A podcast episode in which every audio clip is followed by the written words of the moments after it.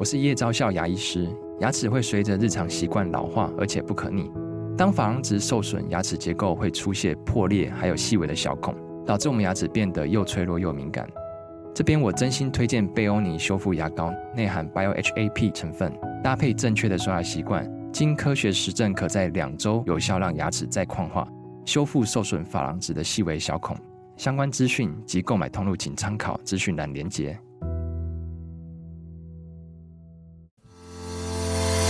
刚好你点进来听，刚好我想说点什么。大家好，欢迎收听《刚好遇见你》，我是赖芳玉。每集我将为您带来轻松、舒心跟专业的多元角度，我们一起来聊天吧。各位听众朋友，大家好，我是今天的代班主持人心怡。那我们今天呢，要来跟大家聊聊，就是两本给大人看的绘本。今天呢，我们邀请到晨晨心理师来跟我们一起看这两本绘本哦。欢迎晨晨。嗨，各位听众，大家好。然后我们的心仪，心仪代班主持人哦，也是我的偶像心仪老师好。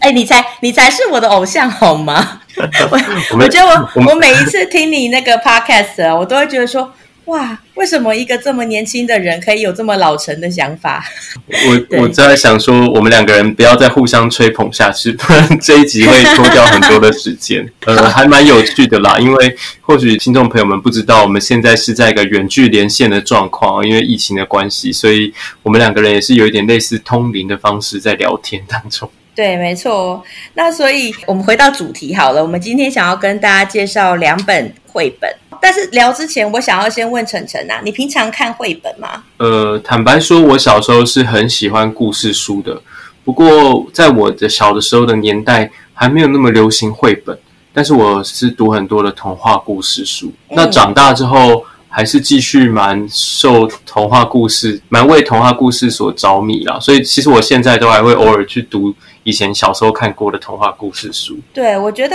就是在年纪小的时候啊，就是童话故事，它会带给我们对于世界的一个蛮深刻的一个想象，然后好像透过一个又一个不同的童话故事，或者是说绘本，然后我觉得小朋友的脑袋就会开始浮现很多就是神奇的情节啊，然后开始能够扩充他们的想法。那所以我们今天呢要介绍的。呃，这两本绘本我觉得它蛮可爱的，就是它是马修·佛赛，他是一个大家有看那个就是探险活宝嘛，他是探险活宝的绘画家，然后他出了两本绘本。那这两本绘本呢，有一本叫做《波可是个小鼓手》，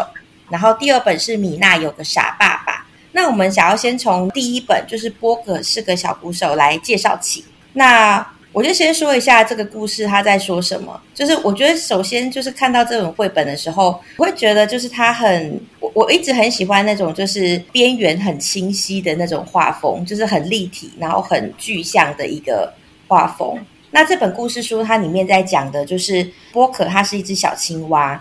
然后呢，他的爸爸妈妈都会送他很多的玩具。可是有时候呢，我们就会知道说，爸爸妈妈总是会拿了不是大人那么想要的玩具给小孩。比如说这次他们就送给了他一一个鼓，然后这个故事就是从这面鼓出发，因为那个波可就在家里面咚咚咚咚的敲鼓，就是把家里面搞得很吵。那波可的妈妈呢，她其实是一个很爱看书的人，所以感觉上她好像并没有被这个咚咚咚咚的鼓声所干扰。可是波可的爸爸就觉得。不行不行不行，就是不可以让小青蛙在家里面就是一直敲鼓，所以他就让波可就带着那个小鼓，然后到森林里面去探险，那就是一个探险的故事。所以晨晨在看这个故事的时候，你有什么想法？其实我自己在看完波可的。这个故事的时候，其实我连接到的是一些跟我自己有关系的经验。那如果说听众朋友有机会看到这本绘本的话，其实它在刚开头的时候，对我来说，它呈现的是一些爸爸，然后对波可打鼓这件事情的不认可。我就觉得波可打鼓好吵啊，然后他把他呃叫他去外面打鼓，然后呢，在整个过程当中，好像他也都一直很担心，就是他的小孩子会惹出什么事情这样子。那其实我连接到的是我自己在高中跟大学时候的一些经验了。我自己高中的时候是念一个男生学校，那男校的特色就是理工的人很多，然后我又住在一个呃科技业很发达的地方啊，这样讲大家大概就会知道是哪里，然后哪个学校哈。所以说，其实我在高中的时候，我没有去选择念理工科系，然后选择的是念文科。那文科就教很多的批判思考啊，所以就从高中念文科开始，就常常会跟爸爸唱反调。然后也许很多的东西想法就会跟自己的家人不太一样，也不是很符合家人的期待。所以其实在这个绘本当中，我连接到的就是这个我自己想要做一些什么事哦，然后却跟我的家人有一些意见不合的地方。所以其实在这个故事的最后，就是当这个小青蛙，那他因为在外面打鼓，有了很多的伙伴，也可以说有很多的粉丝。爸爸妈妈看到说，哦，他累积了很多的粉丝，受到大家的认可的时候，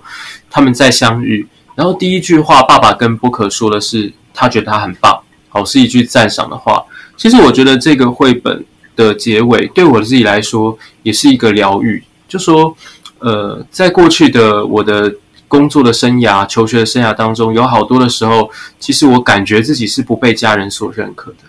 但是最后，最后，当我坚持在自己的道路上面。呃，然后到了我有一天我也受到别人认可的时候，其实回过头来，家人反而是非常欣赏我现在有的成果，甚至他们也会呃在很多时候站出来，好，然后帮我说话，然后表达他们对我或是我的工作、我的一些兴趣的一些认同感。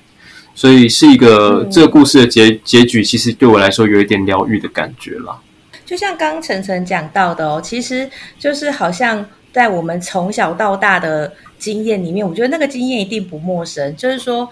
我们在小朋友在做一些事情或做一些决定的时候，大人好像总是会站在一个对立面，就是用一个比较不赞同，或是老实说，可能是担忧吧。比如说，他们会担心孩子做了不对的决定，然后或者是他们会担心自己没有在孩子成长的过程里面做好一个把关的一个责任或者是一个角色，他们很怕孩子犯错。就像刚刚晨晨讲的，其实家长好像都会给孩子一些东西，比如说可能会想要让孩子去学钢琴啊，然后想要让孩子去呃发展创意啊什么的。那可是其实在这个过程里面，家长的脑袋里面都有一个模板，他们希望孩子怎么玩，然后希望孩子能够往家长想要他们去的方向走。可是经常很多时候是就是事与愿违哦，小朋友能够往前走的道路会会有点不太一样。那那我想要问晨晨哦，就是你自己在这段路上，比如说可能你选择了往音乐这条路走，那但是可能家里面的人并不是那么赞同的时候，你是怎么样去思考这件事情的？其实对我来说，呃，没有办法得到家人的认可，一直是心里面有一点点，就是会觉得有一点点遗憾的一块，尤其是在自己还没有太多的成果的那段时间哦，因为大家知道，在外面打拼本来就。不容易哈，就是社会有很多的现实的条件跟挑战，然后最需要的可能就是家人永远在背后支持你的那种感觉。但我想很多的呃听众伙伴们跟我可能有类似的经验，就是当你还没有做出一些呃成果的时候，家人不了解这是什么的时候，他们也真的很难真的宽心，然后去祝祝福你、支持你做你想要做的一切。所以其实，在呃，很长的一段时间里面，我都觉得很孤单。就是我觉得我在外面面对很多的挑战，然后我学的东西本来就不容易，但是到了家里面，回到家里面，我却没有人可以说。甚至当我提到一些些我在工作上遇的挫折的时候，我爸爸都还会说：“那就是你自己选的啊。”当时候我就叫你应该念什么什么什么，但是你没有那样子选。哎、嗯，我觉得很多时候大人会这样、欸，诶，他们就是有一点点。就是哈，当初不听老人言，现在吃亏了吧？我觉得他们心中其实是心疼的，他们心疼孩子在外面其实没有就是过得很好，可是好像当他们想要安慰孩子的时候，又说出来的话却又不是那么的贴近孩子的心，反而是有种好像考试啦，或者是批判的角度。那反而会让小朋友听了更不舒服。嗯嗯嗯嗯。但是最后的那个家人的认可却又是很重要的。呃，如果说以学心理学的人都知道，弗洛伊德或者是像呃欧文亚龙哦这些心理学的大师，他们跟他的妈妈或是跟他的家长也都有很微妙的关系。那甚至像呃欧文亚隆，他写了那么多书，他是一个那么成功的治疗师，可是他在呃晚年的时候都还提到说，他仍然在追求他妈妈的认同。Okay. 那我觉得这件事情是我们每一个人不可逃避的，就是我们真的好想要家人支持我们、认同我们，那却又是很不容易啊。就是无论孩子离家了，然后去追寻自己的梦想，他们走得有多远，可是其实。真正他们心底的愿望，我觉得他们还是希望回过头来，让自己的父亲跟母亲是认同的。那这让我想到，就是波可这个故事里面啊，他其实有三个角色，一个是波可，就是那个拿到一面鼓的小青蛙。那事实上呢，嗯、这个家庭里面呢，它是有青蛙爸爸和青蛙妈妈的。那在这个波可是个小鼓手里面的故事，青蛙妈妈是一个一直在看书的一个妈妈。在看这本绘本的时候，我会注意特别注意到的是，爸爸是一个家庭主夫。然后当他们就是给了波可一面鼓，然后波可就这样咚咚咚咚把那个家里面吵得乱七八糟的时候，爸爸就跑去找妈妈去呃讨论，就是说，哎，我们好像给错玩具了耶，这个这个鼓太吵了。嗯，那那个绘本里面的那个妈妈呢，她就是埋首在念书，然后似乎丝毫不为所动。甚至在爸爸跟这个妈妈讨论的时候，其实妈妈好像就是敷衍的哦，是啊，你说这样子吗？然后就有点答非所问这样子。所以我那时候其实，在看这个绘本的时候啊，我也会有一点点在想说啊，家庭关系里面的部分，就是说，呃，今天当孩子出现了一个，就是比如说跟大人想象的不太一样的一个行为的时候，其实我觉得爸爸和妈妈好像。他们很需要彼此扶持，诶，才能够一起度过那个孩子，比如说很，比如说跟大人期待不一样。我们说可能对大人来讲应该叫做叛逆，就是你长大了，翅膀硬了，有自己的想法了，不用听我的话了吗？这样子。其实我刚我在绘本里面看到的有一些部分是青蛙爸爸的孤单。爸爸很想要知道该怎么办解决这个问题，那但是妈妈就是一直在看书，然后我我觉得心仪讲到了这个，就是很连接到我们以平常在跟那些青少年的家庭工作，甚至是那种呃有状况的小朋友的家庭工作的时候会有的状况。只是我自己的印象中，嗯、在我接触的家庭当中，很多时候都是妈妈好好急好紧张，可是爸爸的态度却是有一点点好像比较无所谓。就造成了一一一其中一方的家长其实是很焦虑，但是又很孤军奋战的感觉。是是，我觉得在这样的家庭里面，就是不能说比较焦虑的那个人比较辛苦。其实我觉得有时候那个比较无所谓啊，他其实是一个过度淡化，就是好像想要做些什么，但是又不一定能够有施力点的时候，他们就会出现的一个保护色。也是当那个他那个人。他想要做点什么，哦就是说被淡化的，好像看起来比较不紧张的人，那个人，哦，有时有时有时候也是因为一直以来，每当他想要做些什么，每当他想要说些什么的时候，好像都被其跟其他的家人意见不合，所以久而久之，他就越来越不愿意使力。然后就是这是我在很多的，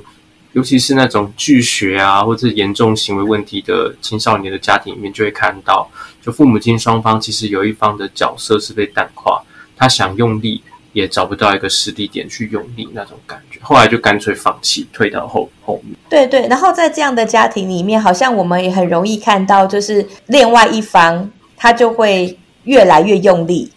然后但是他在越来越用力的过程里面，他也会一边抱怨，就是会抱怨他的另一半不使力，就是我觉得那就会变成是一个。很奇妙的循环，一方想要使力，但是好像使不上力，但是另外一方他就只好很用力的去拉住他想拉住的东西，比如说，通常就是小孩，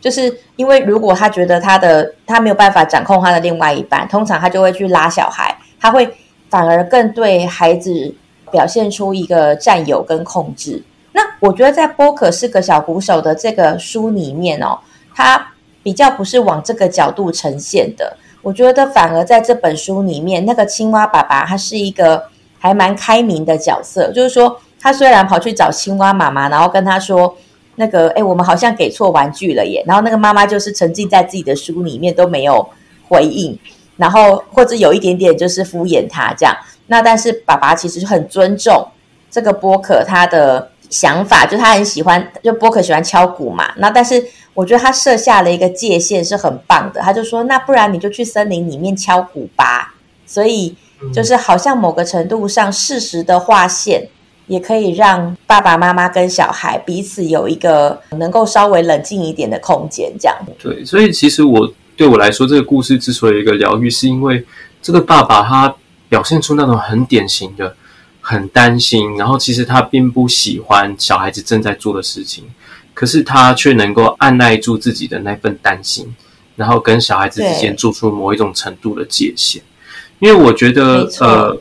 因为要真的要要遇到一个小朋友，然后百分之百顺自己的意，我觉得那真的是我不敢说痴人说梦，但是真的要好幸运，才能够遇到一个完全能够照着你的想法去发挥、去成长的小孩。那当他跟我有一些不一样的时候，我们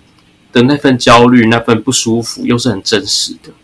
所以，其实很多时候，我们这些大人或者是家长的任务，其实就是去在那一份焦虑里面，要能够安定自己，要能够稳定下来自己不舒服的心情，然后仍然给予小孩子一个空间，能够去发挥。那像我们刚刚就是讨论到，就是关于妈妈，好像对这件事情比较无所谓。在现实生活当中，通常那种无所谓的妈妈，就是会被或是爸爸啦，就是会被贴上一个标签，就是好像比较不用心在照顾小孩。可是很奇怪的是，在这个故事里面看这个绘本的时候，却会觉得妈妈有一种安定的感觉，她有一种她天生就跟自己的小孩存在着某种互相尊重、某种界限，所以小孩做他的事情，可是我能够安定我自己，我不被他打扰。的那样子的一个能力，我觉得他也呈现出一个典型，可是他又有更好，好像比一般的我们常见的那些家长更更厉害的一点，就是他可以他可以稳住自己，不被不被他的小孩子所打扰。彼此之间有一个界限存在。嗯嗯。提出来的这个观点就是非常的有有趣，就是其实我们在这个故事里面可以感受到，爸爸是紧张，是是有一点点担忧，有点点焦虑的。嗯、可是这个妈妈就不动如山，就是继续稳稳的看着他的书，然后一直到就是最后那个波可在森林里面带回来了一群朋友，然后。其实书里面画的很可爱，然后我们就回到家，把青蛙爸爸和青蛙妈妈全部都举起来，然后就像那个很欢呼的，就把他们都举在高高举在头上，然后扛出去。妈妈还在看书。我觉得妈妈其实是她是一个很安定的，就我觉得它里面有一个比较诙谐的手法在表现这个妈妈的个性。那但是我觉得在这个安定的下面有一种信任，就是说我今天相信我的孩子，他虽然他可以有他发展他自己。就是独立性跟自主性的一个空间，而且我相信这个结果会是好的。对，就是小朋友会发展出自己的一片天。嗯、就是我觉得在看这本书的最后，事实上有一点点这种感动。其实讲到这个信任的议题，我就想到说，我合作过的青少年啊，很多时候啦，就当代的小孩子，其实，例如你如果说生存的需求这些东西，大概都不太不太匮乏，可能经济的条件啊，或是。平常该花的钱、该玩的玩具，甚至他想要追求一些什么东西，可能也都有父母亲的资源去支持。可是信任感跟认同感，却是一个常常看见的主题。因为我们常常在做家族治疗的时候，我们都很讲究说，我们能不能够看到每一个人他内在真正的那份需求是什么？那有一些家长他不明白的是，我什么都给你了。然后，呃，你要什么我都提供给你，但是他不知道的是，其实孩子要一份信任感，不是孩子信任爸爸妈妈，而是爸爸妈妈愿意去信任孩子的这样子一个信任感。我觉得在这个故事里面，那个小鼓手，然后带着一群朋友，然后义无反顾的往前走。他中间还有一小段是，他有一个乐团的成员，是一个大家应该要去看了，就是他蛮幽默的。就在他在跟乐团的成员发生冲突的时候，他也非常的坚定，就。可以可以跟这个成员做出一些断舍离，就是我觉得他的那种义无反顾的勇气，其实就来自于他父母亲对他的一种信任感。哦，无论说我们是不是担心，其实不一定妈妈就不担心，也有可能他是内在担心，但是表现出一副呃，就是风平浪静的样子。但是他们所传递出来的那一份信任感，其实最后都变成是他的小孩子能够前进的那种勇气。没错，其实其实我觉得很多时候我们在说小孩的世界，小孩的视角跟大人的视角其实是完全不一样。就像波可他跟他乐团的其他成员发生了一些争执，那他就义无反顾就跳出去，就是去解决这件事。那我就会想到，就是很多时候大人都会说“拱大拱大”，就是小孩就是拱大，他们就是。嗯能够勇往直前的，看到什么事情跟自己脑袋里面想象的不一样的，他们就跳出去，想要就是坚持自己的想法或理想，去据理力争。可是，其实我们常常会发现，随着我们年龄越来越大，然后我们就是社会化，其实就是社会化，社会化的越来越多之后，我我们的担忧，还有我们的那些顾及礼俗规矩的那些，我们被。限制的那些教条好像就越来越多。那那我觉得，其实我们现在讲到这件事情，跟我们今天想要介绍第二本绘本，就是米娜有个傻爸爸。我觉得有一个还蛮蛮相像的地方，因为我们刚刚讨论到信任的问题嘛。然后那个其实米娜有个傻爸爸，因为我们刚刚有讲啊，就是说其实很多时候小孩是仰赖着那个呃爸爸妈妈给予的东西。然后这本这本那个我们第二本要介绍给大家的绘本，就是米娜有个傻爸爸这个绘本，它它反而有一点点颠覆。他在讲的这个故事是说，米娜她是一只小老鼠，然后她是一只爱看书的小老鼠。然后这个爱看书的小老鼠呢，就是他爱看书到一个就是全世界都不太能够惊扰他的一个程度。他是那那那个米娜的爸爸呢，就跟那个米娜住在森林里面。可是这个爸爸呢，经常会做出一些惊世骇俗的事情，就是他他常常会从森林里面带带回一些让米娜觉得很惊奇的东西，就会引起米娜注意的东西。有一天，爸爸就从森林里面带回来一只猫，然后但是那只猫，那个爸爸会带回来的时候，他说那只其实是松鼠，对，然后所以那个米娜他就。觉得不太对劲了，但是因为爸爸就一直就是拍胸脯保证，告诉他说这只是一只松鼠，然后所以米娜就跟着爸爸，然后还有跟着这只猫就住下来，这样子就是让猫住在他们家里面。可是他心中其实隐隐的有一些不对劲，就觉得有一点不信任。米娜的个傻爸爸的故事是这样开始的。那我觉得就是，呃，这本书会让我连接到刚刚那个信任的议题是，其实我觉得。呃，小孩在出生成长的过程里面，他们都是仰赖父母给予，而且也是信任父母给予的。可是很多时候，呃，如果爸爸妈妈给孩子的东西，其实跟小孩内心里面的认知是不太一样的时候，其实我觉得小孩他们就会带着一个半信半疑，就是因为他不能够去反驳嘛，但是他好像就会带着一个某一个半信半疑的一个想法，然后就继续的。下去，我觉得有时候那个其实是，呃，会对小朋友来讲，我觉得有时候其实会会有一点点不安的这样。其实啊，我们刚刚在正式开录之前，我们大家有聊到说，对这两本书的想法是什么？我那时候就发现一件很有趣的事情是，我们每一个人啊，都用不同的角度，然后切入来看这两两本书，无论是我们自己人生的经验，或者是我们在实务上面的经验。那像刚刚心怡讲这个，我就想到说，呃，我自己有很多的合作的小朋友哈，青少年，他们可能就在高中，甚至是呃上了大学之后，开始去回头反思，说自己的家庭里面发生的很多看似理所当然的事，无论是爸爸妈妈的观念啦，啊，或者是说呃爸爸妈妈对某一件事情的看法，或者是爸爸妈妈习惯的做事方法。哦，我觉得这些东西就很像是一个一个这个米娜的爸爸从外面带回来的东西，在成长的过程当中，这小孩子们就开始慢慢对大人所给予的一切产生了一些批判性的思考。我我我会先说批判性的思考，就是讲的比较比较好听一点啦。我可能就是在大人眼中，也许就是叛逆哦，但是其实那就是一些批判性思考的一个萌萌芽。也许某一天，他们就会真的发现说，就不是那样。我爸说的真的是错的，或者是我妈妈说的真的不是对的。那那种时候，其实我觉得对小孩子来说也是一个蛮蛮震撼的过程。但是这个震撼又又又又是好像是成长的必经之路。就像我记得我有一个呃学生，一个一个一个小朋友，然后他就是长期以来他妈妈都对对他非常非常非常的好，所以他也从来不会去忤逆他的家长。可是有一天，我们在经过一段时间治疗之后，有一天他突然讲到说，他的妈妈身上发生了某一件事情，他就突然很斩钉截铁的说，妈妈做的是错的。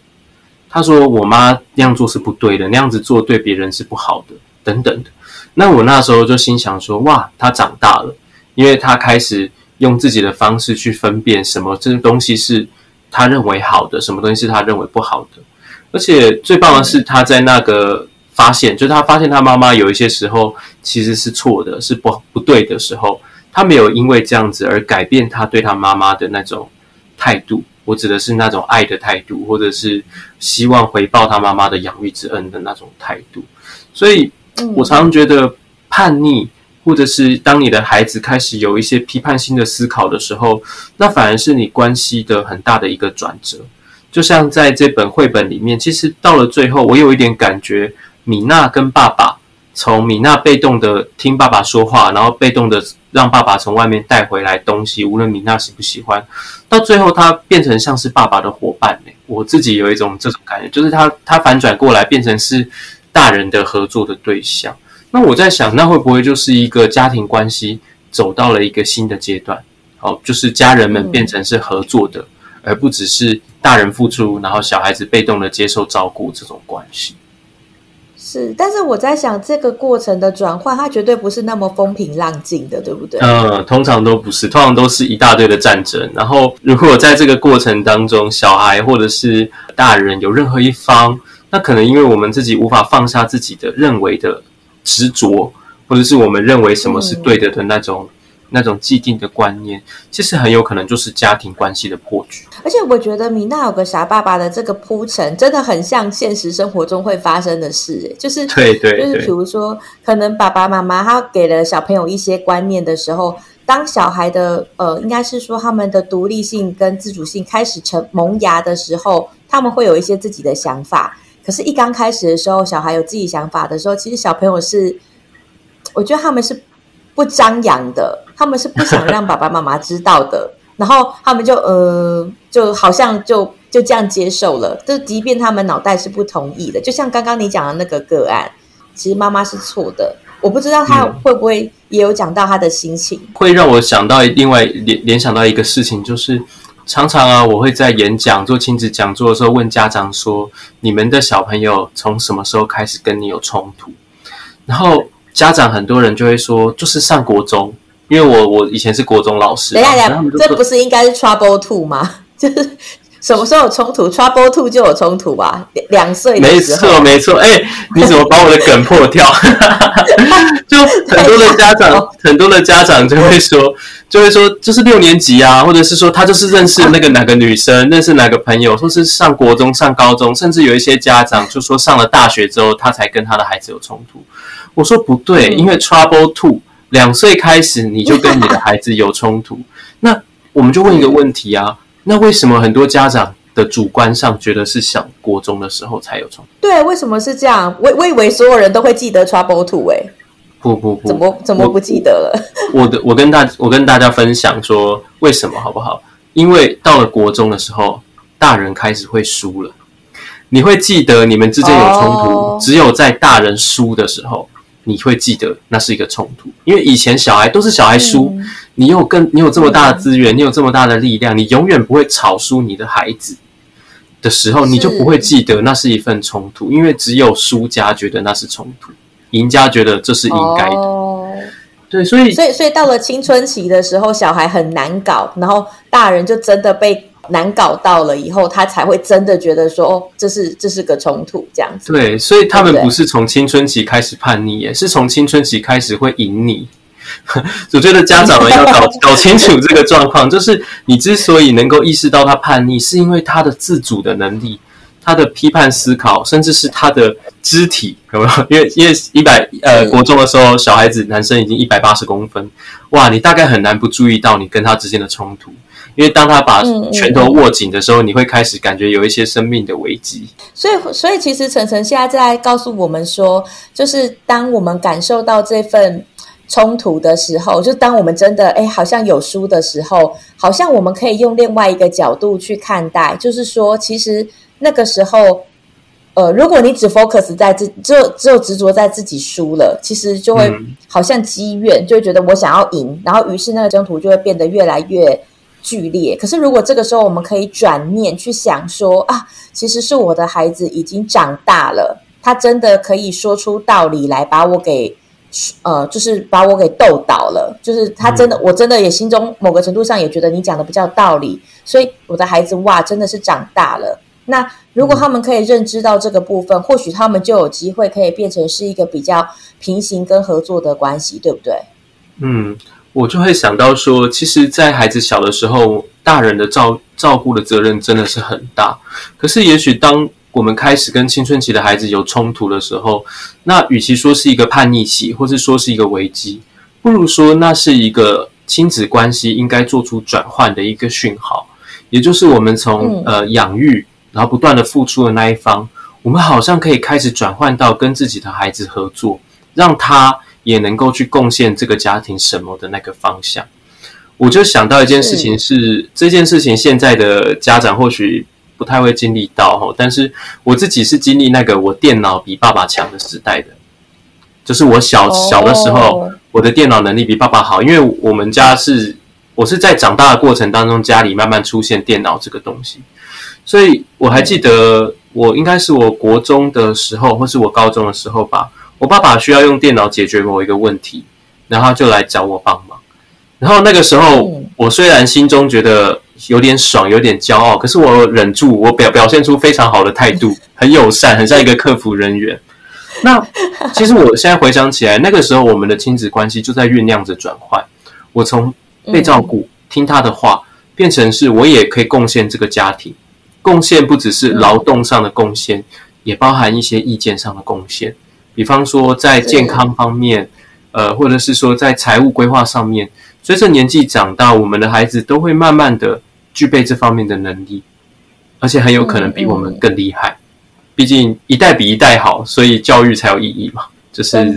他们一定更贴近这个时代正在发展的事情。不过我很想要问晨晨，为什么那个时候你会表现出一个非常好的态度啊？你那时候在想什么？我也不知道。我觉得我天生就有一个敏感度，知道这是我翻转我的人生地位的时刻。所以你是一种以退为进吗？对，我就以退为进，就是因为因为大家可以想象，如果说那个时候我爸爸来问我这个，然后我表现出一副哎你怎么连这个都不懂的那种嫌弃态度，那我爸爸可能会。因为受辱嘛，所以他就会用更大的权威要把我压下去。嗯，但是因为那个时候我，我青少年会做的事，哈，对不对？没错，没错，就是。就是青少年朋友，如果有听到这一集的话，可以跟我学习，好吗？我我觉得我从年轻的时候就掌握到这种，嗯，就是表面的赢不是赢这种道理。对，跟跟那个书里面的米娜有点像。哎，虽然爸爸讲的这个有点怪怪的，但是没关系啦，就是先这样。怎么样才能够想到在那个电光火石之间想到这种以退为进啊？好像很不容易。我觉得这样子的智慧。也是要随着年纪啊，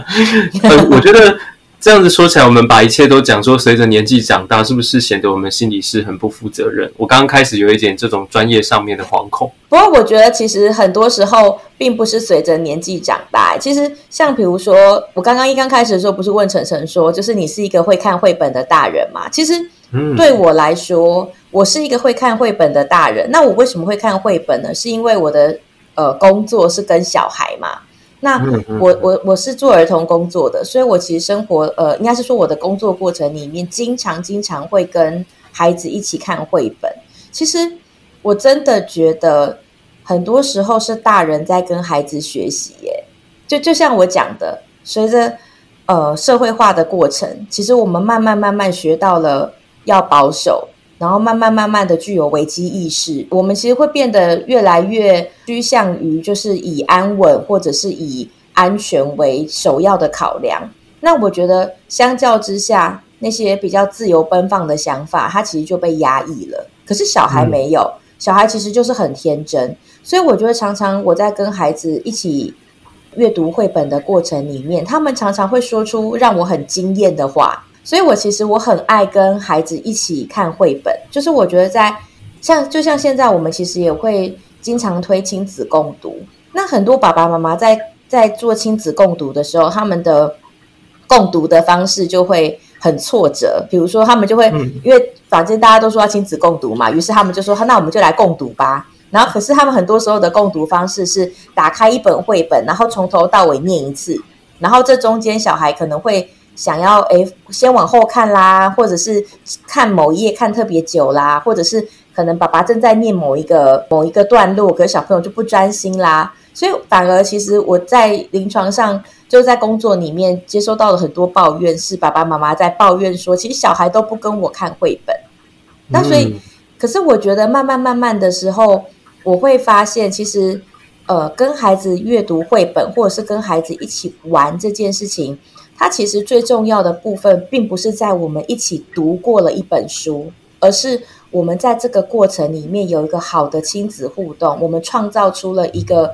只专属于我们彼此之间的语言，这件事情才是最宝贵的。嗯。我觉得很多时候，很多爸爸妈妈都会呃忽略了这件事情，以为我们好像就是在做一个功课一样，把绘本看过去，可是。却忽略了，就是其实我们跟孩子有一个共同的默契，这件事情是很重要的。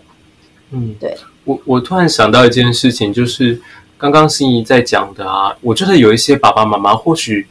混淆了老师的身份和一个玩伴的身份。就是当我们一定要照着我们自己的想法把那本书念过去，然后甚至在念完之后问孩子说：“你还记得哪些？”的这个过程当中，我们变得好像一个教孩子这本故这个故事里面有什么的老师。那一切的一切的孩子应该孩子的大脑里面应该产生什么，好像都必须要在我们这些大人的掌控之中。可是心怡刚刚跟我们讲到的另外一个态度是，我们其实可以从孩子身上学习东西，也就是在亲子共读的过程当中，彼此的角色是很弹性的。我想到我跟我们自己家的小朋友一起读书的过程当中，有一次其实是小朋友念书给我听，他跟我讲那个故事，因为那是他在幼稚园就看过的故事书，所以他把它拿出来。然后呢，我以为是我要讲给他听，结果是他噼里啪啦的讲，他讲述了一个跟剧情有一点像，但是又不太一样的故事。可是那是他对这个故事的理解。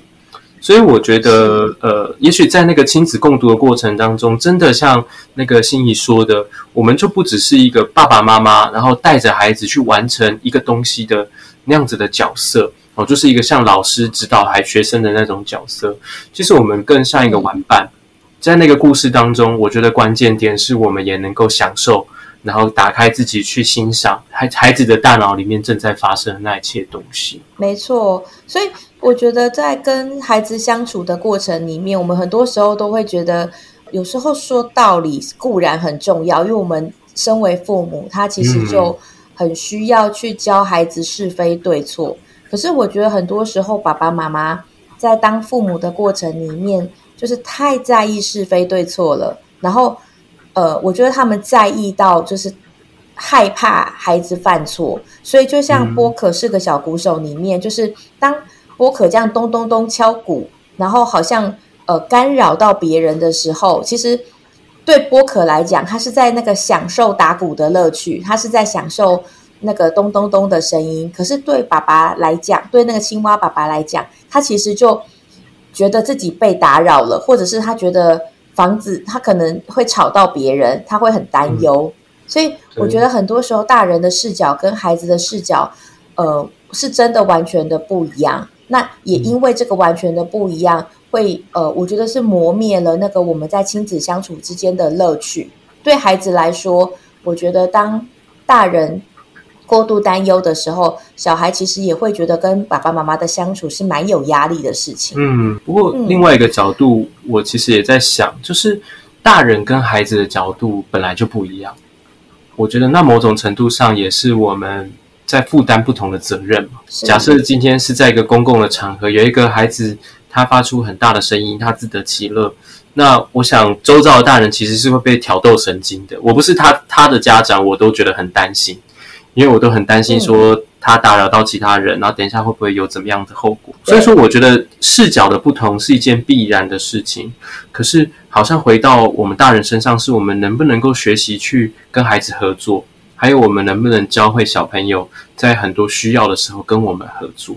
我会觉得这是另外一个值得我们大家去学习跟思考的功课。所以这两本故事书啊，它其实都有，我觉得就像刚刚晨晨讲的，就是每一个大人去看，呃，或者是小孩，我们去看这两本故事书的时候，都会有不同的视角、不同的切入点，然后就会引发出各自不同的想法。那